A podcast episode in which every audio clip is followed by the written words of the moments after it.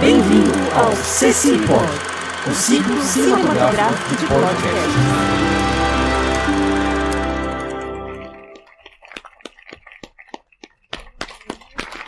Pessoal, vamos começar aqui nossa próxima mesa. O pessoal está ansioso por essa mesa porque quem não gosta de crítica, vamos falar a verdade. Não gosta, a gente lê crítica, a gente reclama de crítica, a gente xinga crítico. Então vamos falar sobre por que fazer crítica de cinema e por que em podcast. Vai ser mediado pelo Carlos Merigo, do Cinemático e do B9.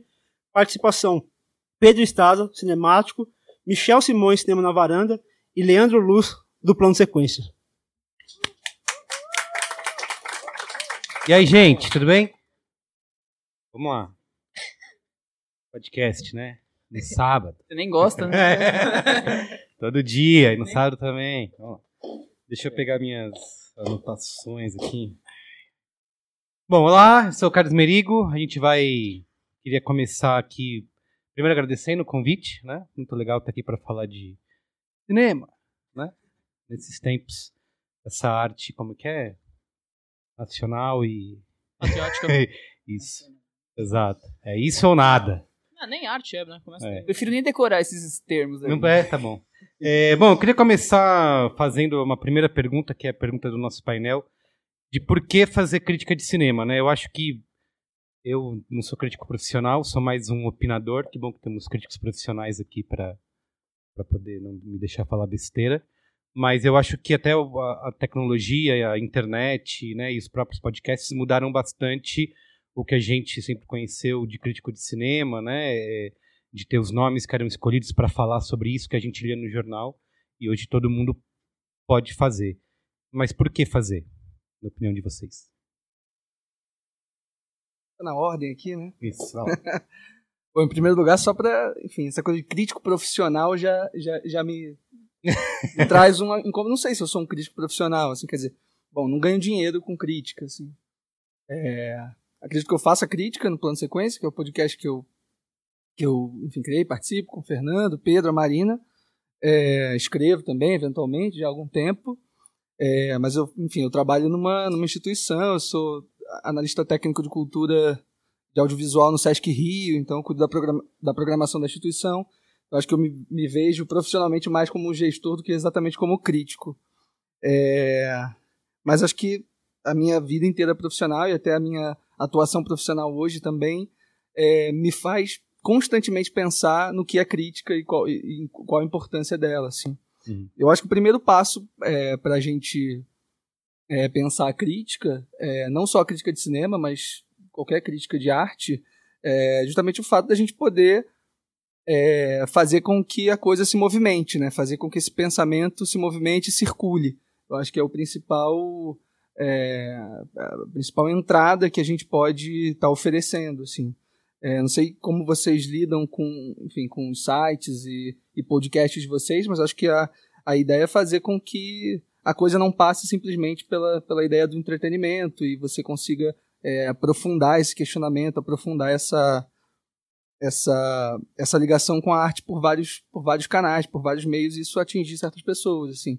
E eu acho que a ponte que você, que você diz, que você faz com o passado e com o presente, né, é, dessa crítica que no passado esteve é, muito nas mãos de poucos e hoje está na mão, nas mãos de muitos, eu acho que vai ser um pouco o norte da nossa discussão aqui hoje também, que é isso, né? T tudo bem que está todo mundo fazendo, mas e aí? Será que tudo que todo mundo está fazendo é crítica? Será que isso é bom ou ruim? Boa pergunta. que são Questões, né? Pode interromper, tá? A gente não é debate presidencial. Agora a sua, sua tréplica, por favor. é um podcast, então tem cotovelada. Novela, a partir do momento que vocês colocam dois das piores pessoas que dão cotação na no Otherbox Nossa, aqui pra é falar, verdade. né? Vocês Pô, são Quem, os- quem planejou isso? É, não, É. foram, foram super certos, né? Cara, pior, desde que o Fernando aqui, primeiro, agradeço pela por poder participar disso aqui, primeira vez que foi num evento público, então se eu der uma canelada, por favor, xinguem. Mas a primeira vez que o Fernando convidou e falou, ah, você vai fazer a mesa de crítica, né? Otário que vai estar nessa mesa aí. É, eu realmente parei pra pensar por que fazer crítica de cinema hoje, né? Em tempos onde, justamente o que o Leandro falou, né? A gente tá numa explosão de, de acesso e diversidade de crítica. A gente tem uma fortuna crítica muito maior do que a gente tinha, sei lá, 30 anos agora, que a gente tá nos anos 20, né? Eu, assim, começo dizendo que eu não tenho ideia do que qual é, qual é a importância de fazer crítica hoje, né? Mas o que eu luto para que aconteça sempre é criar a, novas perspectivas ao público leitor sempre, né? Eu trabalho além de atuar no cinemático, também escrevo no site, né, onde a, toda semana ali eu, eu divido com o Matheus Fiore a, o cargo de crítico né, b9.com.br, acessem. A Ed. É, mas a gente está constantemente não se deixando levar o que é uma tendência meio atual dos tempos de hoje, né? De, é tudo meio noba-oba, é tudo meio hype, né? A gente tem uma cultura de hype que é cada vez maior, cada vez mais a expectativa do filme do, do Vingadores, do filme do Coringa, né? Tipo, os filmes já chegam com uma opinião formada e é essa opinião unidirecional, né? O... Sinceramente, eu e o Matheus, a gente não, não sabe, a gente, grande parte do tempo a gente não sabe o que faz, além das nossas opiniões, além das nossas perspectivas, né? A gente, o Matheus é do Rio de Janeiro, não é de São Paulo, né? Mas além disso, ele também vem de um, um cenário que é diferente do meu, em termos de crítico, né? Então, nos textos a gente faz isso, né? O trabalho é sempre criar novas perspectivas. Mas na, há uma diferença clara, né? Do, do texto pro podcast. O texto eu acho que é o é impossível ele não ser a alma mater da crítica, né? Porque é onde você pode efetivamente se aprofundar nos temas, onde você pode secar tudo aquilo que você está é, observando e refletindo sobre o filme, tudo aquilo que o filme entrega que você que decompõe na sua visão, né? Agora, esse também é meio limitador por si só, né? Ele chega a ser um pouco restritivo, né? Não é que vai parar para ler um texto de, de 15 laudas, de 1.500 palavras, de e mesmo um texto de 1.500 laudas não vai esgotar o assunto sobre um filme, né? Então é sempre uma visão, uma perspectiva específica, né? O texto sempre cria perspectiva, né? Ele sempre cria um ponto de vista, né? Eu acho que uma das grandes vantagens do podcast hoje, agora na segunda pergunta, por que em podcast? É que não, o pod... não, eu não fiz essa pergunta ainda. Tá. Já tô queimando tá sua pauta, né? Deixa o Michel falar. Ele é meio apressadinho, Pedro, Isso, normal. É, exato. Bom, eu sou Michel Simões, para as pessoas não confundirem as vozes, né? Depois de um tempo começa a misturar tudo. Né? Hum. É, por que fazer crítica de cinema? Eu acho que é muito, sempre importante ter vozes ou palavras, seja o que for, que possam trazer um olhar sobre os filmes. Porque as pessoas assistem os filmes, têm suas opiniões, é legal, mas a partir do momento que você tem uma, algumas pessoas que criaram isso como profissão, que exercem isso como dia a dia, de exercer esse trabalho, de fazer uma análise do filme, de, fazer, de ter um olhar. Toda crítica é subjetiva, é claro, é a sua opinião colocada ali, mas tem todo um trabalho de você desenvolver aquela visão. E essa visão faz com que tem, quem lê crítica, que é o público, que além de ver o filme tem que ser o público de ler a crítica, possa às vezes enxergar coisas que não enxergou. Hum. Isso, como você, o Leandro falou, nenhuma crítica esgota. Nunca, nenhuma crítica esgota. Porque cada um tem sua própria opinião. Só que tem essas pessoas que se propuseram a trabalhar com isso, que vão ter um olhar aí profissional em cima disso e vai, e vai trazer uma coisa que vai trazer algo diferencial, porque eu não vejo como crítica alguém que vê o filme e conta o que viu. Eu quero Hum. que você Resumo coloque um é, um resumo de sinopse alongado. Eu quero alguém que me mostre alguma coisa que eu não tô vendo. Isso. É igual o comentarista de futebol. Eu quero que ele me, me fale o que tá acontecendo no jogo que eu não tô vendo, não resumir o lance que aconteceu anteriormente. Pra mim, isso não tem graça. E quantas vezes a gente já não mudou de opinião, né? Conversando e debatendo, ou lendo uma crítica, ou até ouvindo um podcast. Às vezes nas gravações mesmo, né? A gente chega com uma opinião lá, ah, vou detonar esse filme e tal. E durante a conversa as pessoas vão trazendo, vai aprofundando a questão, né? Porque não é uma questão de estar certo ou errado, né? Acho que mu- é, a crítica é levada muito por esse lado. Eu queria, inclusive, citar aqui um filme que já foi citado anteriormente, aqui, né? O filme do ano para muita gente. É o Coringa, o Coronga. Não é? Vai ser o grande vencedor do Oscar aí, para alegria de vocês. Alegria do Michel, por exemplo. Não vai ganhar o Oscar, não. Espero que não, pelo menos, né? Depois do Green Book, qualquer coisa tá valendo. É, Então, a gente gravou no, o cinemático, inclusive teve crítica no site. Cara, a gente só faltou receber a ameaça de morte, né, da, da audiência, assim, de parte da audiência, porque eu, eu, eu era o mais, eh, o que tinha mais gostado do filme ali na ocasião, mas lembro do Pedro, do Robson e da Jéssica super criticando, e as pessoas estavam exasperadas, meu Deus, vocês, vocês acabaram com o meu filme. Então, acho que tem essa relação do hype versus pensamento crítico, né? Como que vocês fazem para lidar com isso e para mostrar para a própria audiência? Eu acredito que também no cinema na varanda vocês devam no plano sequência é, lidar com esse tipo de repercussão, né? Ah, o Michel criticou um filme que não é raro, né? É a coisa mais comum do mundo. Isso. Já criticou um filme e, meu Deus, só que eu amei esse filme, eu sou burro por causa disso, né? Tem muito essa relação. Como vocês fazem para lidar com essa repercussão? Eu acho que a crítica de cinema nesse ponto é, tá acontecendo a mesma coisa que acontece com política, com tudo nesse, nesse mundo. As pessoas acham que se você não tiver a mesma opinião que ela, você tem que destruir a opinião do outro e não, não respeita, não consegue ter a questão da empatia.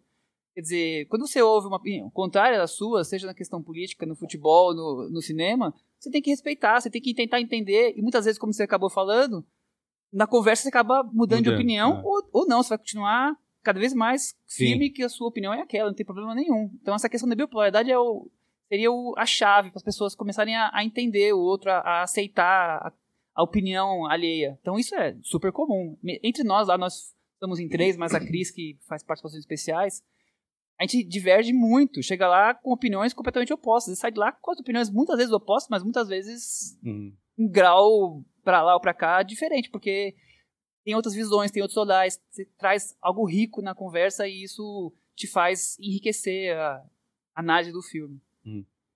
Fala aí, Pedro. Engraçado, né? Você citou o Coringa, agora que eu me toquei. Você gente... recebeu bastante hate. Oh, nossa. é porque eu fui o cara que escreveu a crítica e ainda gravou o programa, né? Somou hum. os dois. Mas é engraçado, na época teve toda esse a pressão, né, esse caldeirão em cima, acho que qualquer pessoa que não falasse que o filme fosse a nova obra-prima do Isso, cinema. É. Mas agora parece que deu uma, assim, é, é possível falar do filme mal, que as pessoas entendem, é possível Não, é que eu acho que uma reação que ocorre nesses casos, principalmente, é a pessoa se sentir ofendida, né, em relação à opinião alheia, inclusive é, criticar a pessoa que está escrevendo ou que está emitindo essa opinião, né? De ah, quem é você para poder. É uma coisa você comum. aniquilar né? a visão da outra. Isso, né? é. Eu acho que é. é. um problema. Eu acho que é isso o desafio da crítica hoje, né? É não se deixar levar não, não apenas por essa pressão, mas também não pelo pela tendência só porque é o caminho mais fácil sempre, né? Assim, tanto faz se você gostou ou não do filme. O importante é desenvolver suas ideias, né? Eu acho que é o e desenvolver essas ideias num, numa situação, num cenário tão extremo de opiniões, né? Em, acho que se você entrar no Twitter, você vai entrar no Facebook, é sempre essa questão, né? Se você, ah, se você é contra a opinião daquela pessoa, você é imediatamente um idiota, um imbecil e precisa ser, tipo, uhum. cancelado, né? Em teoria. Eu acho que pessoa assim é pessoa que não tem argumento. É, geralmente criticando nunca, a pessoa. É nesse isso. tipo de reação nunca vem um, algum argumento, algum tipo de debate. É só. É, é só agressividade, é, não tem nenhuma argumentação isso. em cima disso, não tem conteúdo. Né? É. Eu lembro que na. Principalmente no Coringa, né, teve, teve uma, um e-mail que chegou que era só o cara ofendendo pura e simplesmente, né? Aí eu peguei a mensagem, né? Eu tô meio cuidado de ocultar a pessoa, falando, não vou ficar expondo pessoa na internet, mas eu vou expor o texto que ela escreveu, né? Coloquei, tipo, como é que você responde uma parada dessa? Foi engraçado, a pessoa imediatamente localizou o tweet e foi questionar, né? Foi falar, não, porque tá aqui, você é um idiota, blá blá blá. E, tipo, só ignorei a pessoa completamente. E ela passou a tarde inteira. Qualquer pessoa que comentasse, falasse, não, isso aqui é uma boçalidade também de um inferno, né? E, e o cara respondia todo mundo, qualquer pessoa. E chegou um momento que ele começou a tentar debater com, com, comigo, assim. Eu, só uma amiga falou, ah, mas. O que ele tava falando? Eu falei, ah, o cara tá enchendo o saco aqui, mas eu tô ignorando porque é um idiota completo, né? E ele, não, mas por que você não gostou do filme então? Você escrevia um negócio, você tá ali. Deu uma volta, entendeu? tipo, não... Tem um podcast e um texto pra isso. E você, Leandro, fala aí. Assim, eu acho que a gente no plano sequência a gente enfrenta muito menos isso, até porque a gente não tá falando de lançamentos. Né? Uhum. Nosso programa é sobre filmografias de diretores e diretoras, então é, é isso, a gente não tá enfrentando esses hypes assim frequentemente. Mas eu acho que essa é uma questão que sempre vai. vai isso já é uma questão há muito tempo para o cinema e para a crítica. Eu, tô, eu lembra, lembrei agora de um filme que eu assisti no Festival do Rio agora ano passado. É, foi um documentário sobre a Pauline Kael. Uhum. E, e, e, não sei quem aqui assistiu, mas enfim, conta. O documentário é bem. É, conta um pouco da trajetória dela, né? Chegando na, é, enfim, a trajetória crítica mesmo, assim, como ela foi almejada ali na, Nova Hollywood como a principal crítica dos Estados Unidos e tudo. E ela era uma, enfim, para quem conhece os textos da, da Pauline, ela era uma crítica muito ferrenha, assim, muito, muito com, é, combativa. E, e ela não só é, levantava ou destruía filmes que estavam sendo lançados na hora, como também é, confrontava cânones, né? Então acho que esse é um papel muito importante da crítica também. É, é tem um, né? sim, tem um, tem, um, tem um texto da Pauline Kael é, destruindo a noviça rebelde, por exemplo. Assim. Então, é, acho que faz parte da crítica também. Acho que aí a gente me identifica um pouco mais no, no que eu faço no, no, no meu podcast, que é você olhar para a história é, com uma perspectiva, perspectiva crítica e no contexto de hoje, né? É, não- como é que você olha para um filme dos anos 50, dos anos 60, dos anos 20, é, da mesma maneira, de repente, que os espectadores daquela época olhavam, né? E também você não pode fazer o contrário, né? Você não pode estar é, munido de todos os seus preconceitos e das suas ideias contemporâneas para olhar para esse filme. Você precisa contextualizar também. Então, são várias Total. questões aí que. Eu acho que muito do que vocês falaram passa por uma coisa que eh, eu acho que é importante na crítica, que é sempre esse embate entre emoção versus razão, né? Porque muita gente acha que você debater ou aprofundar um filme, inclusive é- é- isso é o que traz muito desses discursos apaixonados, inflamados, é que acho que a crítica vai muito além de você descrever os sentimentos que você teve em relação a, óbvio que isso faz parte, acho que tem que ter, né? Eu gosto muito de ler algo, de ver uma opinião em que a pessoa se coloca né, pessoalmente naquilo, mas acho que também tem a questão do embasamento teórico, né, de trazer uma bagagem, de fazer, pô, vou comparar um filme com outro, né, diferentes movimentos e vou te trazer algo que você é, talvez não, não conhecia, né, ou outras referências. Eu acho que isso acontece muito nessas é, reações inflamadas da pessoa é, é, ah, como que é só um sei lá, vou discutir, obviamente, também o, o último Star Wars aí, Ascensão Skywalker. E o comentário que eu mais recebia, mas é só um filme de navinha. Eu falei, Uhum. gente, se é só um filme de navinha, Não, não tinha ido no cinema, né? De tratar muito. Ah, você queria o quê? É só pra se divertir, é só pra se entreter. Assim, você pode consumir o cinema desse jeito, que você passa em frente ao cinema, olha o cartaz e entra. Mas eu, eu- olhando o cinema como arte, eu acho que dá pra aprofundar muito mais do que isso. Então, não é só um filme de navinha, né? O próprio filme do Coringa também veio muito desse tipo de reação. Ah, é só um filme de super-herói, né? É só um filme de boneco, exatamente. Não, eu acho que nem o filme se propõe a fazer isso, né? Então, é, tem uma discussão a ser feita e acho que a pessoa é, tem que é, talvez partir do princípio de vamos aceitar, ouvir essa opinião, entrar num debate, né? E eu acho que tem muito pouca tolerância a esse tipo de coisa, né? O Michel falou isso na primeira fala dele, né? De que toda relação com o filme é subjetiva. Uhum. É, e você, enquanto crítico, precisa estar munido dessas ferramentas e desse, dessas, né, desses estudos teóricos para conduzir aquele texto. Né? O texto crítico é uma obra também, assim, né? assim como é, a obra que ele está analisando. Então, é, escrever não é simplesmente colocar palavras e opiniões ali também, como você falou. Assim, você precisa é, descobrir esse, é, esse jeito, né? essa forma, esse estilo de você dizer o que você quer dizer. E eu acho. É, só não quero, assim, às vezes parece um pouco babaca e elitista, né? Tipo, ah, você tem que ter um embasamento teórico, uma bagagem cultural. Assim, é óbvio que todo mundo pode falar da sua opinião e, e, obviamente, vai usar as redes sociais para isso. O que eu quero dizer é mais sobre a abertura de entrar num debate, né? E poder ouvir essas opiniões do jeito que você está falando e, e tá propenso, de repente, ou não, como o Michel falou, a mudar de opinião, sabe? Eu escutar.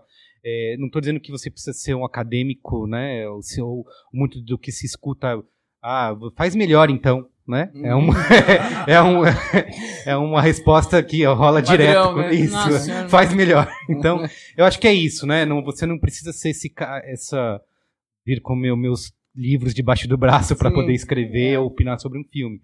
Eu digo sobre estar aberto a escutar outros, né? Crítica é se deixar contaminar, eu acho, Uhum. no fim das contas, né? Não apenas na relação que você tem com outros textos, com outras pessoas, outras perspectivas, né? Porque no fim é essa soma que cria o. torna o filme tão fundo, né? Não é só não é a sua visão, mesmo que você vá, sei lá, até o Bazan pra legitimar o seu texto, o, o seu, a sua opinião, né? Não, não é isso que vai tornar o filme especial, né? O filme vai, vai se tornar algo maior, né? Mais visões se somam, mais pessoas Isso. se E tentar saber dizer por que, que você gostou, não gostou, né? Além do, ah, achei chato, ou me emocionou, chorei. Né? Muitas vezes, ah, chorei, então é bom, né? Tem, tem muito disso. Tem muito filme que eu chorei que é ruim, mas chorei. É, chorou de raiva, né? Fala aí, Michel. Ah, eu acho que você está falando da questão crítica. É, a pessoa, o crítico não é só esse acadêmico de baixo, como você falou, debaixo do braço, que leu 50 mil livros de cinema e está pronto para isso. Ou então que assistiu todos os filmes feitos até hoje e já que eu vi todos, eu tô preparado pra ser crítico Alô, de cinema. Felipe Furtado. Não é bem isso. O cinema é uma pessoa normal que vai de manhã, trabalha, pega ônibus, carro, tem uma vida, tem uma família com problemas, com momentos alegres. Então, todas essas experiências vividas ele vê em muitos filmes, ou ele concorda, discorda. Quer dizer, eu acho que a crítica é isso: você colocar a sua visão, que tem parte da sua própria experiência, e mas tem que ter muita bagagem cultural, mais ligada ao cinema, claro, mas tem que ter, tem que ter visto os filmes, tem que ter visto os filmes. Não adianta alguém com 14 anos e assistir um, o, o, o Coringa, Coringa. agora e não sabe que existe o filme do, do Scorsese, entendeu? É, e aí, Genial! entendeu? Ah, nossa, que ideia incrível que ele teve de colocar uma entrevista que acontece tal isso, sabe? Então, e, olha, e olha que rico, ainda assim, na, na mesa anterior eu tava falando disso, né? Do Coringa e da menina de 13 anos que, que relacionou com tempos modernos do Chaplin porque tinha assistido. Então até uma pessoa de 13 anos também consegue. já tem esse pensamento Já crítico, uma bagagem, olha consegue, só. é. Mas a graça pra mim da crítica, é, e essa acho que é um pouco a forma como eu venho. Eu tava até conversando isso ontem. É a forma como eu venho abordando a minha relação com os filmes é, de alguns anos pra cá tem sido muito é, a minha experiência particular com ele, assim.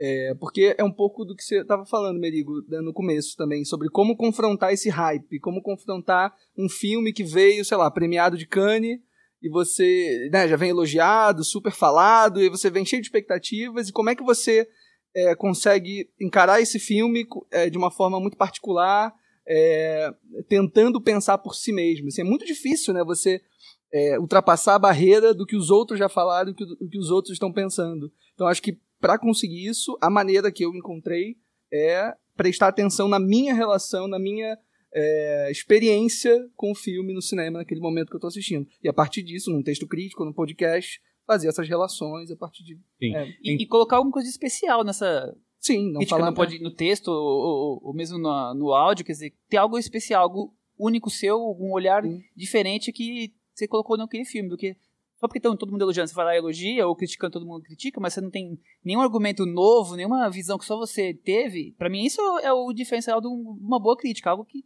porra, isso ninguém tinha falado, isso ninguém percebeu. Isso é um, é um texto Sim. que, que me Tem- chama atenção. tem mil filmes que eu assisto que eu, eu penso e falo, ah, todo mundo meio que falou, assim, não tenho o que dizer sobre ele. assim. Acho que eh, fico feliz de não ser um crítico profissional nesse sentido, não estar sendo pago para escrever, porque eu não eu, eu escrevo sobre o que eu tenho o que, o que falar. Tem filme né? que você Então, não tem assunto, né? Sim, é. É, eu queria, já en- entrando no podcast, né, já que a gente debateu a crítica, o Pedro falou sobre o texto, né, é, falar sobre o áudio, né, saber na opinião de vocês o que, que muda fazer em áudio. É, eu lembro que eu sempre quis escrever ou, ou falar minha opinião sobre filmes, assim, eu nunca me senti é, assim, qualificado para isso e acho que o podcast, né, a linguagem oral, né, que é super acessível e ampla, eu acho que ela facilitou nesse sentido, né, de poder gravar, né, obviamente vou trazer minhas ideias, meus argumentos, tentar trazer meu, meu embasamento ali sobre o que eu achei, mas eu me pareceu mais libertador nesse sentido. Quero ver se vocês concordam com essa afirmação, o que, que muda em fazer a crítica escrita, em fazer a crítica em áudio. É, muita gente faz em vídeo, né? É, mas aí tem mais uma camada que né, o vídeo tem uma outra preparação. Eu acho que o áudio traz uma intimidade aí que muda o jogo. Enfim, queria saber o que vocês acham. Eu sou o cara que, que escreve e, e grava, né, toda semana, né, então... É engraçado, eu tava falando agora no começo, né, como o texto você... É é você e o texto e o filme, né, não tem uma... não tem uma outra relação. Eu acho que, de novo, é, é o centro da crítica no fim, porque é, é onde você mais pode ir profundamente no- na sua relação com o filme, né, mas... Ao mesmo tempo, isso é muito unidimensional, né? Isso é muito. Você não consegue se deixar muito aberto para outras coisas, né? Você, você vai. Você pode passar horas escrevendo, pesquisando referência, mas no fim é uma única visão, né? Eu acho que a partir daí, né, as outras mídias, elas oferecem formas de você flexibilizar isso e permitir ouvir outras questões e pô, mas isso não é o que eu bato, então vamos discutir isso, né? Vamos discutir esse ponto específico, É, né? porque o texto é solitário, né? Assim, você tem todo o tempo do mundo para elaborar aquilo, mas é uma experiência, como você falou, solitária. E no podcast, se, se é uma mesa, você, você entra no debate, né? Então, no primeiro parágrafo que você jogaria no, na, na- no texto, você já é alguém já te não, mas tal coisa, tal coisa, é, tem uma interferência. Isso se constrói, né? Isso, Isso, vai, é, uma, é uma relação de soma, no fim Uhum. das contas. Mesmo que seja, como o Michel falou, né? Pode ser os três é, com opiniões completamente opostas, se batendo, mas no fim, cada perspectiva ali soma pra algo único, no fim das contas. Eu acho que aumenta o escopo da, da relação, né? Se eu fosse resumir rapidamente, seria. Eu acho que o podcast é muito caloroso. Porque, como o Pedro falou agora, é muito frio você ir lá, na frente do computador, você a tela, escrever um texto, ficar indo e voltando para tentar melhorar as palavras de alguma forma. E quando você vai pro podcast, você começa e você não sabe como ele vai acontecer. Exato. Quer dizer, você pode até planejar, a conversa vai ser de tal jeito, vou trazer tal tema. Eu, normalmente, preparo as pautas, falar de preparar, para- preparar as pautas no começo. Eu preparo alguns temas que eu acho importantes a ser debatidos durante o filme. E às vezes aquilo nem entra, às vezes entra muito mais rápido do que eu esperava, porque Uhum. a conversa é assim, você não sabe o que o outro vai tá pensando, que hora que ele vai trazer o assunto. Então, eu acho isso muito legal, porque isso ainda é coisa do caloroso oposto da crítica do texto, que você tá ali com outras pessoas dividindo, você não sabe. o- o- a coisa da naturalidade vai trazer a conversa para um outro lado. Às vezes você está querendo elogiar o filme, o o resto vai criticar, você vai Isso. acabar entrando um pouco naquela onda e quando você vê, o filme tá derrubado da varanda. Despencou, entendeu? Então, eu acho que é isso que é, que é legal, que o podcast é quente, ele é, ele é caloroso, ele te abraça. Ele, É, ele, ele tá pulsante. E, Ele a crítica citou- nunca vai ser isso. você citou o público, né? Eu acho que o, o podcast força, ele força você a olhar pro público, né? Você falou em pauta, eu também preparo a pauta cinemática. Pa- É, é realmente você olhar e falar, tá bom, eu preciso trazer o que para dentro desse programa, né? Porque não é só uma questão de, ah, vou escrever sobre isso porque é isso que me interessa no filme. Isso tem essa coisa. O podcast não, você vai ter que necessariamente falar, não, é- eu preciso situar as pessoas que estão me ouvindo, porque eu vou discutir, né? Porque a gente, fala, a gente tem uma parte no cinemática que é a parte de contexto, né? Inclusive a gente vê gasta- filmes que, nem- que ninguém queria ver, mas É. a gente vê. Em nome Ah. da ciência. Você não viu Cats, então tudo bem. Tava de férias. né? Boa desculpa. Boa. Foi muito boa, desculpa. Mas o, na- nessa parte de contexto eu, é onde eu abro o MDB, abro a Wikipedia, abro 300 mil coisas pra ver e falo assim, beleza, é, eu vou ter que falar do diretor, eu vou ter que falar desse projeto, então eu vou ter que mostrar ao público aqui que tem existe, o filme vem de um passado, né? Então você ou co- como você fala, traz tópicos de debate. Eu vou ter eu quero trazer debates para o filme, né? E eu acho que talvez o público não esteja ouvindo, né? Então, É, e acho que permite até a audiência se identificar com diferentes pessoas, né? Como é, rola esse debate, você vai ter, é, com o tempo, pessoas que gostam mais opinião, se, se, é, identificam, né? Mais com a opinião do Pedro, com a opinião do Michel, então vou ouvir para quero saber o que o Michel achou desse filme, quero saber o que o Leandro achou disso, então eu acho que tem um pouco dessa relação que a crítica solitária, né? de- parece um- cara Parece o tri- Vitão, o né, Pedro lá em triste lá da- escrevendo, tocando musiquinha do, do Chaves no fundo. É, mas eu acho que o podcast permitiu muito disso, né? De trazer uma audiência nova que não leria o texto, porque ah, não vou ler porque é longo, hoje tem um preconceito. E no, no, no podcast aquela velha imagem, né? A gente sempre, eu sempre gosto de citar esse meme do, do cara tomando sorvete do lado das. Vocês já viram esse meme? Que é, Não. é uma, ima- é uma publicidade, assim, uma propaganda de três mulheres, meninas tomando sorvete. E o cara tá sentado do lado na vida real, tomando sorvete junto e dando risada, né? Ah, já é Então, assim. então o podcast é meio que isso, né? É, oferece esse tipo de é, é, intimidade, né? De relacionamento com os participantes que o texto não ofereceria. E ele abre perspectivas, né? Eu acho que é importante texto, talvez a pessoa não vai parar e falar, ah, talvez filme aqui vai ser interessante. Mas no podcast, se você falar do filme tal, se você falar, ah, vai, pega o Bambá. O Bambá fez em 2010, o, fez em 2012 o Francis Ha, vai fazer, fez o Solteirão, teve dois casamentos, aí tem to- toda essa relação dele com a vida pessoal, né? Então vai parar e falar, pô, que já traz uma nova visão do filme que talvez eu não tenha conhecido. Quer dizer né? que vem uma história de, casam de um casamento parte 2 aí. É. entendeu?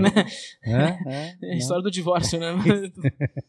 É engraçado, quando eu penso no, no formato podcast, assim, para crítica de cinema, eu sempre gosto de tentar olhar para a galera que veio muito antes, assim. Então, sei lá, os críticos e críticas que estão aí há muito tempo, assim. Então tem um. E qu- quando eles falam sobre esses novos formatos, podcast, YouTube, eu sempre fico muito atento, porque eu gosto de entender como essa galera que né, tá, tá fazendo isso há muito mais tempo do que eu é, enxerga. Então tem um, tem um podcast legal, assim, da Abracine. Não sei se nem se eles estão continuando a fazer, a publicar programas e tal, mas no primeiro eles discutem sobre justamente essa questão ali. É, eles falam um pouquinho sobre a história deles, mas também eh, indicam esses caminhos novos e como eles estão lidando, assim. Então tem um momento que o Zanin do Estadão, né, tá falando sobre, né, que ele sempre escreveu para impresso e tudo, e a partir do momento em que começaram a abrir os, os, os blogs, né, ali na, no, no, nas próprias instituições que eles trabalhavam, e ele logo em 2003, eu acho, 2005, já teve um blog dele, e como ele aí participou desse podcast, eles falam muito, a Neuza Barbosa também fala muito do, da relação com o YouTube, né, então eu acho que e todos eles enxergam como maneiras super positivas da gente da gente estar tá discutindo e debatendo crítica, assim. Concordo com eles e, e eu acho que o podcast especificamente ele tá meio que no meio termo, assim, entre o texto escrito e, o, e a imagem, né, o YouTube, assim, porque eu ainda enxergo o YouTube como um, tem um alcance muito maior ainda do que o podcast, né. E, e o YouTube, eu acho que por mais que também possa ser caloroso, assim como é o podcast, mas eu acho Final que... explicado. Enfim. em defesa do YouTube, eles estão. É. Ele, eu acho que teve é. uma curva de aprendizado, a gente tá vendo umas pessoas Não, agora sim, claro, que aumentaram. é. A, gente, a, gente, ainda vê, claro, os explicados. Fernando, ele adora o final explicado. a gente. É que, eu acho que, é que eu acho que o YouTube ele tem uma coisa de edição muito forte, assim. Firula, então, às vezes, muita gente mais fala com a firula que com conteúdo. E aí é perde esse calor que você falou, é. Michel, do podcast, pelo menos os, os, nossos aqui, que são bem ao vivo, né? Assim, tem muito pouca edição. É, acaba que perde esse, esse calor mesmo, essa graça de você estar, tá, enfim, com amigos ou é, colegas discutindo. Eu acho né, que, assim, até um podcast eu vejo como um companheiro, né, das pessoas. o vídeo é uma coisa que você tem que parar tudo que você está fazendo, sentar na frente do seu computador ou no celular mesmo e ficar olhando para aquilo. E o podcast você carrega no seu ouvido fazendo outras coisas. É, e eu lembro de estar tá na fila do cinema, quando se pegava fila para ir no cinema, era. Faz tempo isso, gente. É, hoje em dia. Privilegiados hoje, não precisam mais. Mas enfim, eu tava na fila do Batman Begins, lembra? Faz tempo isso. Pegava fila pra escolher o lugar melhor, né? Isso, é, porque não tinha comprar lugar marcado. Vocês estão com saudade disso? Você comprava... Não, nenhuma, nenhuma, nenhuma. Mas eu tava na fila pra entrar na sessão de cinema, tava cedo lá porque eu queria assistir Christopher Nolan, que, né, Christopher Nolan no céu e Diz aí, Michel. É ou não? O cara é gênio, né? exato. E... Ele e o Villeneuve na Terra, né? É, Isso, né? Exato. Villeneuve debaixo da Terra, por favor. É. e eu tava ouvindo um podcast falando sobre o filme antes de entrar. Então, era. E já muitas vezes saindo do, do cinema, eu vou procurar. Será que já saiu um episódio do meu podcast preferido sobre esse filme para eu ir ouvindo e ampliar o debate, tal, poder ouvir outras opiniões? Então, acho que o podcast propicia muito isso, né? Proporciona você poder é, a pessoa te carregar é, no bolso mesmo como um, como um companheiro, né? E você é, e vira já vira uma questão de hábito, né? Toda vez que você ou vai no cinema ou sai do cinema, ah, deixa eu procurar o um episódio do meu podcast para saber o que aquela galera que você já considera até amigos estão falando sobre o filme, né? Acho que o podcast é, é, bom nesse sentido. Tem uma intimidade, né? Queria, queria muito. Eu queria fazer uma, uma última pergunta antes de passar a pergunta para a galera. É, que é o papel de, das cotações, né? E dos sites de cotações como Rotten Tomatoes, Metacritic, Letterboxd e tal, é, que a gente fica bastante obcecado por isso às vezes. A gente, inclusive, cita no programa qual é a repercussão que teve no Rotten Tomatoes, no Letterboxd. No final da nota, né? No Cinema na Varanda também, né? Vocês dão, dão nota. É, enfim, que, vocês acham qual que é o valor disso, né? Vocês acham que isso tem uma importância, por exemplo, alguém dá uma nota, eu vi outro dia alguém, acho que foi o Matheus Fiore zoando, alguém deu, dividiu em quesitos, né? Figurino, atuação e dava 7.9. É. tipo escola de samba, né? Como que você Fotografia, faz nota pra 80! para chegar nessa... Mas, enfim, que, que, vocês acham que isso tem algum, algum valor ou a gente faz, como no meu caso, muito mais pela diversão da coisa do que eu acho muito. Eu acho divertido. Assim. É, exato. Eu acho também que é uma forma de. Quer dizer, quando você vê muitos filmes, né? As planilhas do Michel. também tem algumas planilhas. Né? Tipo, é, acabo me organizando um pouco é. também, mas também não significa muito. Assim, recentemente fiz uma. Tava pensando muito sobre os filmes da década, essa coisa toda. E aí fui ver vários filmes que eu tinha dado de repente 8 e 9, que hoje estão é. no, no meu top. é esse cara? Filme, não, não, não. É, Nem 4 hoje, né? Mas às vezes filmes que eu dei uma nota menor, que hoje são muito mais importantes, significativos para mim, do que um filme que eu dei uma, uma cotação máxima e tudo. Eu acho que a cotação, enfim, podem continuar falando, mas eu acho que é uma coisa meio, meio de praxe, assim, até em relação ao público, né? Uma coisa meio de O editorial. público gosta. assim, não de- lembro é. na, época que eu lia bastante o blog do Chico, né? Os filmes do Chico. Era sempre, a primeira coisa é ver as estrelinhas e, E depois, depois você, vai é. ler, É. você vai ler o texto, né? E tinha muito essa. E, e rola bastante isso, eu vejo no Letterboxd a galera brigando. Você deu cinco pra aquele filme e deu um pra esse, qual que é? Depois. E uma coisa que eu sempre gosto de falar é, cara, essa nota não é uma coisa que tá escrita na pedra, né? Às vezes eu revejo o filme mudo, ou mudo pra cima, mudo pra baixo. É bem subjetivo, mas é, eu acho legal, né? Eu acho divertido você fazer depois ah, quais filmes. essa questão da organização, né? Que você falou, Leandro, acho bastante importante também de ser- até ser pessoal, né? No fim do ano você vai lá, olha todas as notas que você deu Uhum. e reorganiza as ideias, né? Fala aí, Pedro. Ou, ou- De novo, vocês pegaram Michel. as pessoas mais insuportáveis do planeta Terra pra dar nota, É verdade, sabe? verdade, tipo, verdade. Os sádicos, né? É, tipo, você não dá nem quatro no Não. pra filme, tá, tá louco. O Michel gostou de um filme duas estrelas, tipo. Se o Michel deu, deu três, é obra-prima. Corre pro cinema. né? Reserva seu ingresso já, tá ligado? Não, é. Eu não sei, eu acho que a gente teve uma. De novo, por causa de hype, né? Eu, eu sempre volto pra essa palavra hype porque parece que é a nossa grande ameaça dos tempos, né?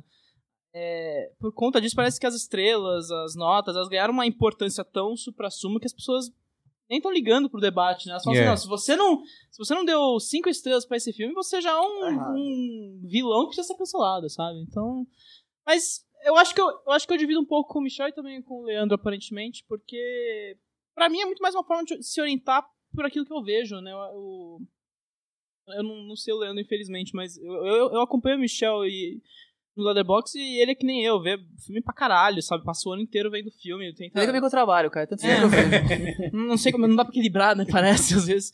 Mas é tanto filme que você olha e fala, não, peraí, eu tenho. ah, O sistema de cotação, o meio a cinco estrelas no Letterboxd, ele ajuda muito a você. Ah, não, beleza. O que foi fundamental pra mim, o que é aquilo que me realmente transforma Isso. uma visão que eu tenho sobre o cinema e o que é aquilo que eu olho e falo, puta, velho, tô perdendo tempo vendo isso aqui, né? de novo, é muito subjetivo, né? Porque às vezes uma, qual é o critério que a pessoa usa pra dar uma nota, né? De repente uma pessoa que deu uma nota, sei lá, 4 de 5 estrelas é para É ela é a ótimo. mesma coisa que deu, se você deu 3, assim. É, não. Depende, né? Cada pessoa tem um critério pra atribuir essas cotações também. Ah, e no É. caso do Michel, se você der 4 estrelas, é uma obra-prima. Então, pois ser- é, ser descoberta, sabe? Michel deu o quê? Qua- Você deu 4, 5 estrelas na vida, é isso? Você tem essa história, né? Cinco estrelas, acho que foi uns 50 na vida, né? Tudo isso? É, e tá bom já, né? Eu Não. acho que nota é algo muito referência. É. Acho que as pessoas se pegam muito a nota ou qualquer outro tipo de maneira de avaliar, como, sei lá, o, o bonequinho do Globo, que eu acho uma grande sacada de fugir É. das notas, Sim. quer dizer, muito diferente. Mas, resumindo, eu acho que é muito referência. Você tem- é mais ou menos ali, ó. Quer dizer que cinco, quer dizer que você achou aquele filme maravilhoso. O dois você achou meio fraco. Mas não quer dizer que aquilo tá, como você falou, tá escrito na pedra. É. As pessoas levam muito a sério. As pessoas ah, muitas vezes só olham a estrelinha e deixam de ler os textos ou, ou ouvir o. Tem gente que quer saber o, o Meta Varanda, que a gente. Em homenagem ao Metacrítica, a gente criou o Meta Varanda. É. Quer ouvir o Meta Varanda? Se for bom, ele vai ouvir o podcast, não nem vai ouvir. Não, não, cara, ele tá perdendo uma conversa, um debate com vários pontos de vista, várias visões, só por conta de um, de um número referencial que é uma média de, quer dizer, E a não quer dizer coisa nada ma- aquele número no final das E a contas. coisa mais comum do, mu- do mundo é você, sei lá, você vê o filme a primeira vez, dá uma nota, aí, sei lá, três, quatro anos depois você vai rever o filme e aquele E filme muda, Muito. mudou claro. completamente pra você, né? Às vezes a pessoa fala que ah, ah, o filme melhorou. Você que melhorou a sua visão do filme. Não que o filme melhorou. O filme tá- é igual, tá lá. seu repertório, você, É. vai, você vai buscar outras referências, aquilo agora não faz, pode não fazer sentido, agora aquilo pode fazer o maior sentido do mundo, sabe? Eu tô, por conta do famigerado Joias Brutas que não chega na Netflix nunca, eu tô tentando procurar ver mais filmes do, do Safidis agora. Cara, eu lembro que eu vi o... Mega Man Alecrim?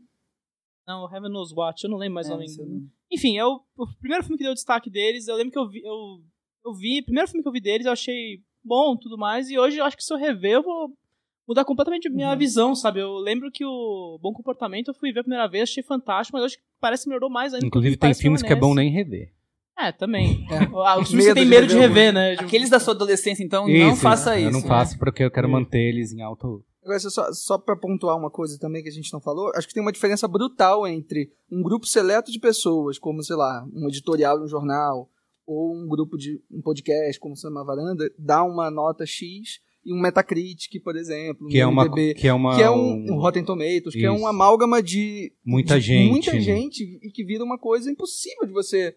Você não tem nenhuma perspectiva, nenhum padrão que você. se- É, tira inclusive, daquilo o ali, Rotten né? Tomatoes ele, ele pega até críticas que não dão notas e tentam atribuir uma nota Inventar uma baseado nota, no né? texto da pessoa. Então, cara, mais subjetivo é. impossível, né? Não- Porque o Rotten também é bom lembrar que é base da aprovação e desaprovação. Não é que eles estão pegando nota concreta, não é que nem o Metacritic, né? O Rotten Verdade, Tomatoes, é, ele é realmente... né? Por isso que eu acho que abre Sim espaço não, para essas né? interpretações, né? Sim ou não, né? É. Roger Ebert, né? The thumbs up ou thumbs down. Aí vira uma disputa, né? De gente indo lá votar ou brigando E por os conta coitados disso. que acham que a nota do, do Tomatoes é tipo a nota da crítica Isso, total, isso, né? isso, isso. Eu acho legal como referencial, como vocês É, falaram. eu acho que é né? isso. Eu, eu queria falar que também a crítica, muitas vezes as pessoas votam dão estrelas como dão estrelas pro Uber, né?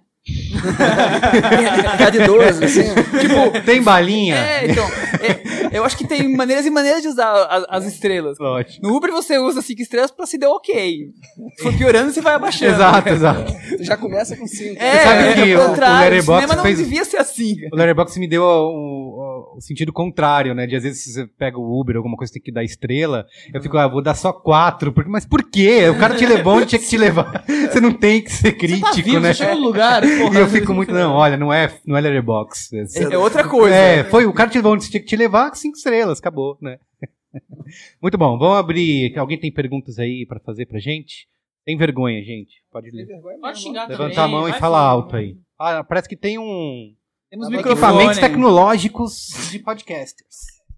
Tô adorando essa tecnologia toda, Viu? porque, porque no Sinavrana é bem mais modesto. Não, é só né? aqui, mesmo. então. Tá bom. Primeira pergunta é: essa camisa bonita aí, você foi lá buscar? Não, vi um, foi num show aqui de São Paulo ano passado. Ah, que legal, bacana. Sou de Fortaleza, a minha inquietação é. É um prazer estar aqui, primeiramente. É, não há como uma mídia ser universal, né? E o podcast tampouco será. Mas quando vocês falam só da parte boa do podcast, eu me lembro que existe uma comunidade que não é ouvinte. E aí, como pensar acessar essas pessoas se não pelo texto, se não pela letra? Pessoas que fazem podcast, será se vocês? É isso. Eu vou deixar comigo essa incumbência. Deixa com quem escreve texto de incumbência. Cara, acessibilidade, né? É isso? Isso que eu acho bonito, talvez, né? A gente tá falando de podcast, YouTube, texto, mas, cara, hoje em dia, se pá, tem até TikToker fazendo crítica de cinema essa altura do campeonato, sabe? Também, sim. Então, nunca vai. a- o que é legal da crítica, eu acho, em tempos tão digitais, em tempos tão acessíveis, é que a gente tem mil opções de pessoas, assim, fazendo em vários tipos de formato, formas de trazer uma discussão pra você, né?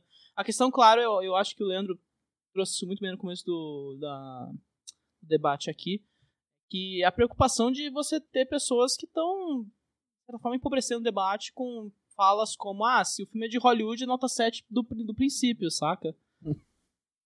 Enfim, a gente luta contra esse tipo de obscurantismo básico, sabe? Mas eu acho que é- o, o importante é você estar sempre tentando não se deixar levar pro passado, né? Eu, eu, eu repito, o texto é o centro das coisas, porque o texto é onde você vai efetivamente vai, vai fundo naquele, naquele filme, onde você vai fundo naquela, talvez naquela série, onde você vai fundo naquela, naquele diretor, onde você vai entender talvez uma compreensão que você nem, nem tava ligado, sabe? É, e a maneira como a gente usa, basicamente, que para divulgação do podcast, aqui, no nosso caso, a gente teve, teve anos de história de um site, né, onde só tinha texto para ajudar a divulgar o podcast.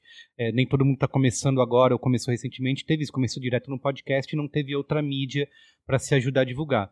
Mas é, sempre foi base ter, ter um site acessível com texto bem tagueado, com o nome de todo mundo que participou, com uma sinopse, essa divulgação em rede social. Então, que leva muita gente a descobrir o podcast por ali.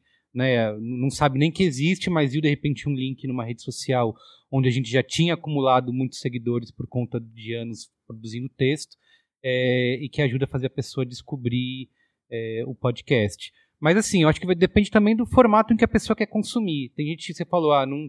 é, acho que o Leandro falou, né? Sobre o, o YouTube tem muito mais popularidade do que do que o podcast, porque muitas muito mais pessoas conseguem achar o conteúdo por ali.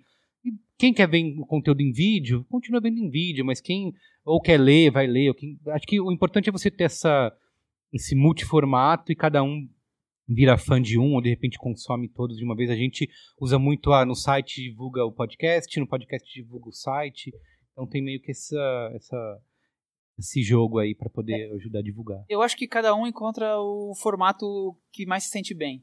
Então tá cheio de crítico, ou gente que fala sobre cinema no stories do Instagram, ou tenta fazer isso Cara. com um tweet, e não tem problema nenhum, saem coisas ótimas dali. A gente faz Instagram, usa, faz live, Pois é. faz, é, faz post e faz stories, É, então, né? então Tipo, assim, eu acho um- que já tem essa pluralidade. É cada um vai encontrar o, ouvinte, o consumidor vai encontrar onde se sente mais à vontade e cada um vai encontrar onde vai se expor. A gente escolheu o podcast. Isso, e vai expandindo, né? Você cria o podcast, depois você cria uma conta no Instagram, começa a botar conteúdo ali, aí pessoas que nunca começam a te seguir no Instagram, nem sabia que existia um podcast, né? Rola muito Rola. é, isso, né? Essa troca, né? É, é, exatamente. De repente faz um post no Twitter que viraliza. De onde que veio isso? Ah, é de um podcast.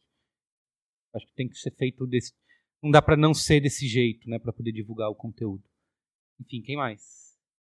Vocês acham que a crítica ao filme ela ajuda as pessoas a entenderem o significado, os signos, ou o que o diretor quis passar? Aprofunda mais na- na- no, significado do filme para as pessoas que talvez não tenham entendido ou tenham passado batido? Às vezes, quando é um filme muito denso, tem muita, muitos signos, muitas coisas assim, por exemplo, Us, que é um filme que não é você, numa sentada, você vai entender tudo o que aconteceu e tudo, todas as críticas que, que o diretor está fazendo ali. Vocês acham que a crítica ao filme ajuda as pessoas a entenderem essa, esses outros signos? Essa pergunta é capciosa, né? Essa pergunta, ela pode cair no famoso final explicado, né? Que é o... Uhum. Você se fecha numa, numa miríade de signos e fala, não, o filme é sobre isso. Eu acho que a crítica, ela abre perspectivas. Acima de tudo, abre horizontes. Você não pode... Eu acho que o, vai na contra a crítica completamente, que eu acho que é até anticrítica, é você falar, não, o filme vai, é sobre isso, isso e isso. E é só sobre isso, isso e isso. É uma Eu acho- interpretação, né?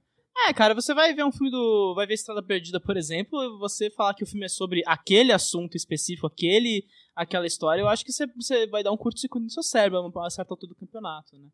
Então, eu acho. Por isso que eu acho que é tão importante a- o conceito da fortuna crítica, né? É o Sim. fato de você ter perspectivas diferentes pra você constantemente lembrar. Não, o filme não é só sobre isso, não é sobre aquilo que, a, a- sobre aquilo que ele passa, né? O filme também existe em outras outras instâncias que talvez não pegue aquilo que você pegou de primeira vez, né? Como você disse, o Us é, uma, é, uma, é um ponto assim, né? Tem, muita, a gente, tem todo uma, um debate ali, mas também o filme é. As pessoas piraram no filme porque eram 30 mil significados, você tem 30 mil interpretações, 30 mil visões sobre aquela, aquela história que. Eu tenho uma experiência, mano, esquina, não, tudo bem. uma experiência pessoal. Você em- foi do melhor ao pior em dois segundos, É, cara. tipo, uma experiência que eu tive que acho que foi a primeira vez que me fez ah, valorizar a crítica e, e acompanhar. Quando eu era jovem lá em Barbacena, eu assisti o. Essa piada ninguém vai entender, não sei por que eu fazendo isso. Eu entendi, pode deixar. Ah, valeu. Tamo Obrigado. É. É, eu lembro que assisti Magnólia, é, aluguei na locadora dois VHS, assim, assisti Magnólia, eu e minha mãe. A gente assistiu, chegou no final e falou: olha, não entendemos bem, mas tem alguma coisa aí, né? É, assim, foi essa sensação, tipo, não é bom, não é ruim, mas tem alguma coisa aí. Eu lembro de ter lido uma crítica é, que trazia uma interpretação é, sobre ela, o seu amigo Pablo Vilaça, inclusive, Pedro Estrada. É, e, cara, abriu um mundo de coisas, falei, caramba, então tinha isso, tinha aquilo, não sei o quê. Aí eu fui rever, óbvio que, é isso que você falou, tem muitas coisas que.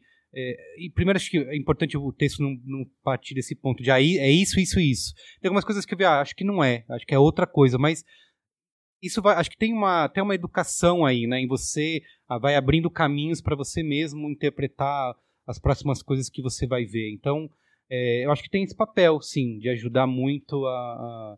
a, a caso recente agora, o, o Farol, né? Assisti o Farol. Não entendi o hype todo sobre o filme, fui ler bastante sobre ele. Legal le- que vocês enxergaram essas coisas, mas não, não, me, não me trouxe Mas isso. uma Então, merda.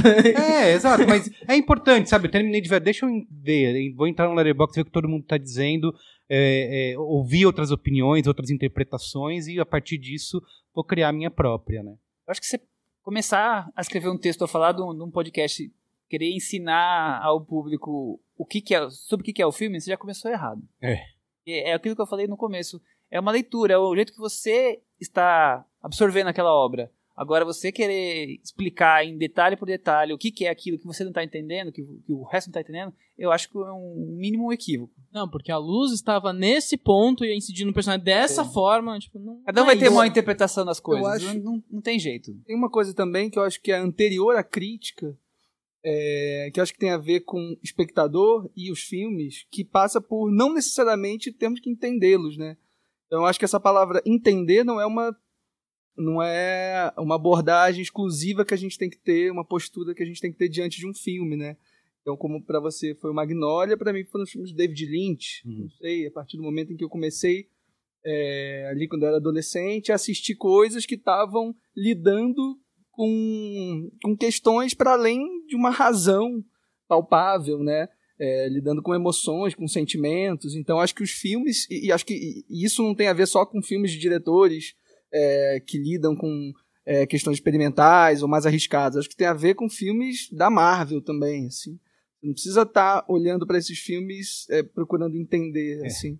Talvez passe mais por um outro nível de absorção mesmo, assim. E tem absorção de todas as formas, né? Por exemplo, eu lembro dois casos em- emblemáticos, emblemáticos para mim.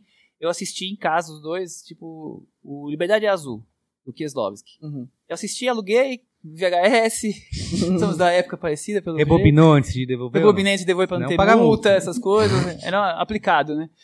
E assisti o filme de noite, achei uma merda. Aquela coisa da noitinha. Achei horrível. Fui dormir, pensando no filme, matutando no filme, matutando no filme, falando, não, tinha alguma coisa ali. Tipo, eu acordei de manhã, botei o filme de novo. Saí dali achando maravilhoso, É. um dos filmes da minha vida. Muda Sabe, tipo, bastante. teve uma, uma noite de diferença. O que que teve? É, alguma coisa que o filme ficou na minha cabeça, me conectou de uma forma que depois eu fui enxergar ali de novo. E o Aconteceu- momento que você foi, que você consumiu é diferente também, é, né? exatamente. Agora, nem você consumir. Eu vi, mesmo, mesmo jeito, elogiei o amor do Godard. Assisti, achei horrível. Fui, fui jantar em casa com a minha mãe, não falei nada do filme, fiquei pensando, ele começou a melhorar, mas tava ruim, fui deitar, não consegui dormir, pensando, melhorando. Acordei de manhã achando maravilhoso. Quer dizer, eu fui absorvendo aquele filme, aquela história, ou aquele fiapo de história, porque quase não tem história ali. Quer dizer, eu fui devagarzinho, ele foi assentando na minha cabeça e eu comecei sem o. Não é um exercício, isso, isso vem. Ou É, você não talvez tá fazendo uma equação é, matemática ali é, pra que tem que ter o resultado no final. A coisa foi, foi chegando na minha cabeça até que eu tive um resultado final do que eu achava daquele filme que era altamente positivo e do nada, não precisou de um nenhum. Imagina se tivesse lido críticas então, que naquela época não tinha. Tinha que comprar o jornal no dia seguinte pra ler a crítica, né? Dizer, É verdade. Teria sido mais fácil, talvez, esse processo todo, né? Dá Acho que tempo- o Leandro falou uma coisa que é importante. A- crítica verbaliza o que é inverbalizável, né? Eu acho. Aquilo que não pode ser verbalizado, aquilo que é meio abstrato, né? A gente tá sempre tratando de abstrações, né? Do. Da. Engraçado ver até como tem crítico que fala hoje da. A projeção em si, né? Da imagem. O que a gente tem uma discussão Uhum. sobre esgotamento de imagem no mundo contemporâneo e, e o que diabos isso tem a ver com o que a gente tá encarando hoje em termos de política, sociedade, né? Então. Vai longe nas discussões. Só fazer um adendo, assim, que você falou, isso me lembrou de um pesquisador lá do Espírito Santo, um cara bem legal, chamado Gabriel Menotti, é, que ele lida com questões de cinema expandido, né? É, o audiovisual, né? Mais do que cinema em si, assim. E ele é um cara que é cineclubista, e eu acho até, enfim, não vai dar tempo aqui pra gente falar sobre isso, mas acho interessante até depois a gente pensar sobre é, como esse público, talvez, dos cineclubes, que hoje está muito mais pulverizado, talvez, será que esse público está indo para os podcasts, assim, será que essas discussões, esses debates, o lugar deles agora são os podcasts, Hum. né? É, e aí esse cara, ele, ele fala muito, ele tem um, um, um artigo que ele, que ele fala sobre a experiência de se assistir ao filme, né? Que, e essa- que essa experiência passa é, por várias questões para além do filme em si, é, passa pelo projetor, passa pela luz que está ali, passa pela sala de cinema, ou passa pela sua casa e o computador que você está assistindo. Então, como tudo isso é cinema também, né? Como meio, como né, as bugigangas também fazem parte dessa experiência, assim. Acho que isso tem a ver com isso, né? De você, por várias razões, você poder alcançar esse filme depois, em algum outro momento. assim. Dá tempo de uma última pergunta antes de encerrar? Aqui, ah, posso fazer du- duas perguntas numa? Primeiro, eu queria dizer que é meu doido fazer pergunta pra mesa, porque eu conheço duas pessoas na mesa, o Leandro, o Pedro, E o Michel, eu, eu, eu ouço o, o Cinema na Varanda há, há muito tempo. Meio doido ver o Michel materializado aqui. Né? Você pensa, nossa, essa, essa voz existe, Não tem cara né? de demônio, Adoro- né? É, exatamente. Parece, mas não eu é. adoro Cinema na Varanda. Então, eu, eu Não também... é o marinheiro do farol, né? Exatamente. Eu também escrevo crítica, tenho um canal no YouTube, tenho um blog, os- dois chamam Cinema, eu escrevo pro site do Fernando Artcines. E uma coisa que, que rola comigo, e eu queria perguntar se rola com vocês também, é que você começa a escrever crítica, motivado por uma, uma paixão de cinema, eu acho, de você expor essa paixão e desenvolver o lado ah, positivo, negativo de- dele, ideias sobre o filme.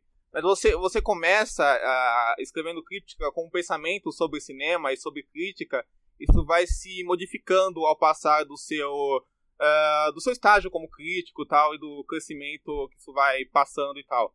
E eu queria perguntar quando, quando foi que rolou para vocês três esse momento, vocês, vocês identificam esse momento que que, que, eh, que rolou, não sei se evolução é uma- é uma forma eh, correta de falar, mas um momento que mudou a percepção crítica de vocês, tipo assim, ah, ah, não sei, você você mudar do tipo, um filme é bom ou é ruim, você perceber que, que, o, que o fato do filme ser bom ou ser ruim não é, não é um papel de uma, de uma crítica, e sim se você, você induzir pensamento, induzir ideias, ah, pensar naquele todo da, do papel cinematográfico e do audiovisual daquilo. E também queria perguntar, vocês falam muito do negócio do hype, do final explicado, de, de todo o filme da Marvel 7, obscurantismo crítico, essas coisas todas que a gente vê. Queria perguntar o que mais incomoda vocês, vocês pessoalmente, na crítica cinema- cinematográfica hoje em dia. Se o que mais incomoda vocês, vocês veem como, como algo danoso de, de serviço da crítica cinematográfica. É mais isso mesmo. Muito obrigado. Boas perguntas. Você é o abre alas, Pedro, vai lá. Vamos lá. É, Sobre texto, cara. Eu não sei. Eu, me- é, eu nunca sei exatamente onde eu vou parar no meu texto. Assim, eu tenho uma. Eu, assim, eu geralmente. Vai, no dia que eu. Quando eu assisto filme, eu vejo a cabine e tudo mais, eu. Geralmente. Eu, eu tenho algum- algumas coisas que brotam na minha. Na linha de raciocínio que brotam, fico com a cabeça ali. Mas assim, eu nunca, eu nunca sou daquelas pessoas que estruturam o texto em começo, meio, fim. Eu tenho que falar disso, disso, disso, parágrafo, disso, disso, certo parágrafo. Eu não, eu não consigo ser esse cirurgião, sabe, de texto. Eu, eu me permito me perder, me permito me, me enlouquecer nas, nas de pensamento. Tanto que eu separo à tarde quando eu vou escrever pra, pra escrever o texto, pra ficar, enfim, pirando. Ah, qual era a pergunta do meio? Era de. Ah, o momento que a, que a, que a crítica foi Virou a chave. virou né? a chave. Cara, essa pergunta é difícil, né? Porque é é meio que. Crítica, no fim, é meio uma, é uma, uma rotineira, né? Então eu eu não lembro exatamente o ponto em que essa, essa percepção do bom ou ruim virou, né? Mas assim, eu acho que no B9 eu acho que eu já entrei já meio com outra, outra, outra cabeça, claro, mas acho que eu aprendi isso nos últimos 10 anos que eu fiquei trabalhando de blogueiro, né? Fiquei atuando que nem blogueiro sem ganhar nenhum tostão, claro. Então, é, é meio artesanal, é um trabalho de, de carpinteiro mesmo. Você vai, você vai sentindo a, a ferramenta, vai ganhando uma vida própria que não, não é apenas o que você achou o filme bom ou ruim, né? Claro que no fim a, a razão da crítica no fim tá ali no não, você gostou ou não do filme, né? Eu lembro de um programa icônico no Cinemático que eu acho que foi o Merico que foi pra mim falou: Não, mas você gostou ou não do filme no fim das contas? Você tá falando e falando, mas você não tá chegando onde você tá chegando, né? Então. E sobre a última pergunta, eu não sei. Eu, tenho, o Michão é um inferno, claro, mas. Cara, deixa eu pensar Eu sou essa, simpático, vai. Ah, eu não, sou, é- não, ao vivo eu sou simpático. Não, gente dividimos- passamos cinco noites seguidas na mostra vendo filme no. Eu comecei, é até curioso, foi meio por, a- por acaso. Eu lia muito um site que acho que nem deve existir mais, que é o Epipoca. Nossa. É, eu sou dessa, verdade. dessa época, cara. Abriu-se o baú do passado. O Epipoca tinha, tinha os filmes e você podia fazer pequenos comentários dos filmes. E o Epipoca ia lá e punha em verde os, os comentários destacados, sabe? Aí eu achei aquilo super legal. Aí eu escrevi um, escrevi dois. Depois do, do décimo, eles destacaram o meu. Eu falei, nossa, escrevo muito bem, sou ótimo. O ego subindo. Vou continuar aqui, né? Aí continuei escrevendo texto daquele jeito, brincando. Criei um blog que virou outro blog, que virou outro blog, que não acabou em lu- lugar nenhum. Tá lá até hoje.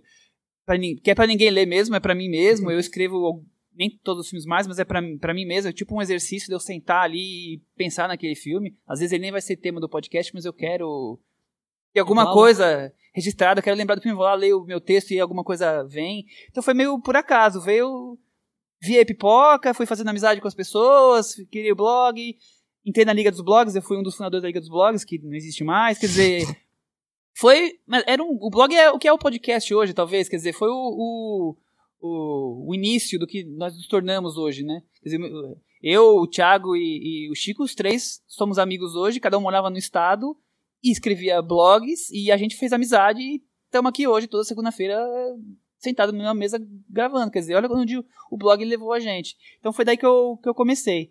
É, e aí, depois de um tempo, depois de muito, muito texto, você começa a perceber que o seu jeito de escrever mudou, que a sua percepção de cinema mudou, porque você começa a ter bagagem, você começa a ter referência, você começa a falar, peraí, esse filme aqui que eu parecia genial, isso aqui é, veio chupado de uma ideia dali, e não tem problema nenhum o filme ter chupado a ideia. O problema tá você achar que aquilo era a maior invenção da natureza e já tinha muitos anos antes.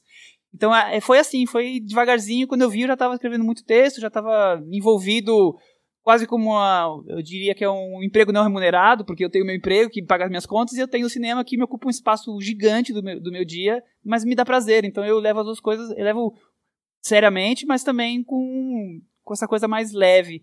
E com relação ao que eu não gosto de, de que eu vejo por aí, eu acho que tem muita gente que está muito mais preocupado em trazer o fanservice para a crítica de cinema do que em trazer um novo olhar. E aí, para mim, isso é um problema.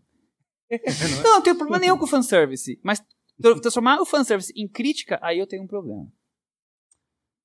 É, bom, Diego, valeu pela pergunta aí. Vamos te ver. é, eu, não, eu não sei exatamente quando que, que virou essa minha chave, assim. Ao contrário de você e do seu blog, eu não fiz cinema, assim. eu fiz produção, produção cultural, mas eu lembro de ter um professor na faculdade que ele. É, um professor com matérias de cinema e tudo, que ele tinha um método muito interessante, assim, que ele pedia para os alunos é, escreverem, não críticas, mas ele chamava de impressões é, sobre os filmes que, ele, que a gente via e tal. Acho que eu comecei mais ou menos por ali, assim. Mas eu acho que você, essa coisa que você falou de virar a chave, ter uma outra visão, eu acho que eu viro essa chave lá, todo mês, assim. Sempre tem um filme que faz virar minha chave, eu falo, putz, o cinema mudou para mim, assim. Acho que o cinema muda para mim constantemente, assim. Continuo, acho que eu ainda tô nesse processo de virar essa chave, assim. E sobre o que mais me incomoda, sei lá, crítico roncando em cabine, não sei. Mentira. Não sei, não, não sei, não tem muito assim, acho que eu não dou muita Depois bola. faz um texto assim. gigantesco, né? É, claro, sempre. Mas enfim, brincando. É, não, acho que eu não tenho nada específico que me incomode, não, não dou muita trela. Pra... Vejo a galera, vocês, tá? Matheus Fiore, assim, ah, meu Deus, final explicado, Twitter. é. Mas eu, Nossa, o Matheus, eu- eu- ele, eu, Eu tô ele de boa. branco antes dos 40, né? Nota é 7. impossível. deixa a galera explicar. Eu acho que quer. Eu lembrei o que me, me incomoda, plágio. Ah, incomoda sim, plágio de- é... crime. É, aí é Plágio base é crime, do... né? Você machuca num nível, cara, é foda. Muito bem, gente. Obrigado, viu, pelo papo. Valeu, Leandro, Pedro, Michel. Valeu você pela participação. É nóis.